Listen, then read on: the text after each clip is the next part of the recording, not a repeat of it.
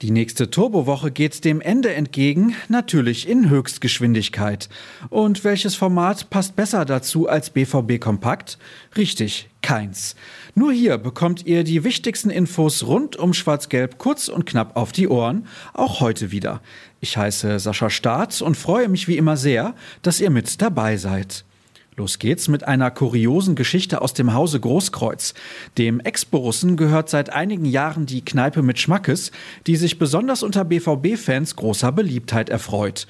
Doch beim Pokalspiel am Dienstag hatten sich auch ein paar Ingolstädter dazu gesellt. Und als die Lampen so langsam ausgingen, waren sie bei den Schanzern schon längst an. Als dann der nachgebaute DFB-Pokal für ein paar Fotos rumgereicht wurde, machten sie sich aus dem Staub. Problem dabei, sie nahm das gute Stück mit, doch ein Taxifahrer hatte aufgepasst und so blieb der Pott dann doch im Pott. Ich konnte deswegen die ganze Nacht nicht schlafen, sagte Christopher Reinecke gestern unserer Redaktion. Der Wirt hatte sich große Sorgen gemacht, die Nachbildung war nicht gerade günstig.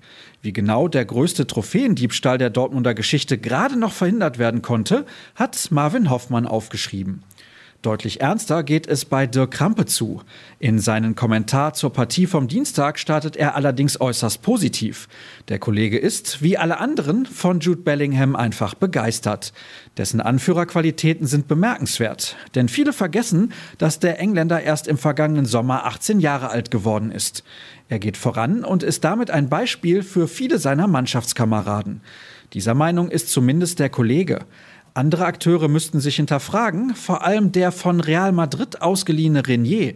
Für den Brasilianer läuft es in Dortmund überhaupt nicht gut. Er wirkt nach bald eineinhalb Jahren immer noch wie ein Fremdkörper. Für Felix Passlack ist die Lage aktuell genauso düster. Nicht mal gegen einen Zweitligisten konnte er sich beweisen. Was sonst in dem Artikel steht, lest ihr auf unserer Internetseite. Gut läuft es hingegen für Torgan Hazard. Nach seiner Verletzung kommt er immer besser in Tritt und konnte am Dienstag nach seiner Einwechslung sogar über zwei Treffer jubeln. Für den Belgier war das besonders wichtig, denn die Torgefährlichkeit schien ihm abhanden gekommen zu sein.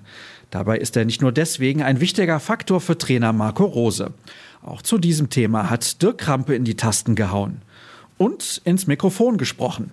Und zwar bei unserem wöchentlichen Podcast. Etwas mehr als eine Stunde ist die neue Folge lang. Wir haben unter anderem über Marius Wolf gesprochen, der als Allrounder immer wertvoller wird. Außerdem beschäftigen wir uns mit euren Fragen. Wer soll Erling Haaland ersetzen? Und wie sind die Siege in Bielefeld und gegen Ingolstadt einzuordnen? Ebenfalls online die nächste Ausgabe der Vorzocker, unserem brandneuen Format für alle Gamer-Freunde. Kevin Pinnow ist im Urlaub und daher dürfte ich mit Marvin Hoffmann an der Konsole das Duell vom kommenden Wochenende auf virtuellem Weg auskämpfen. Wie es ausging, das seht ihr auf YouTube. Alles weitere gibt es wie gewohnt auf ruhrnachrichten.de. Vergesst Twitter und Instagram nicht. At rnbvb ist der passende Handle. Meiner at Sascha Start. Ich sage Tschüss und bis zum nächsten Mal.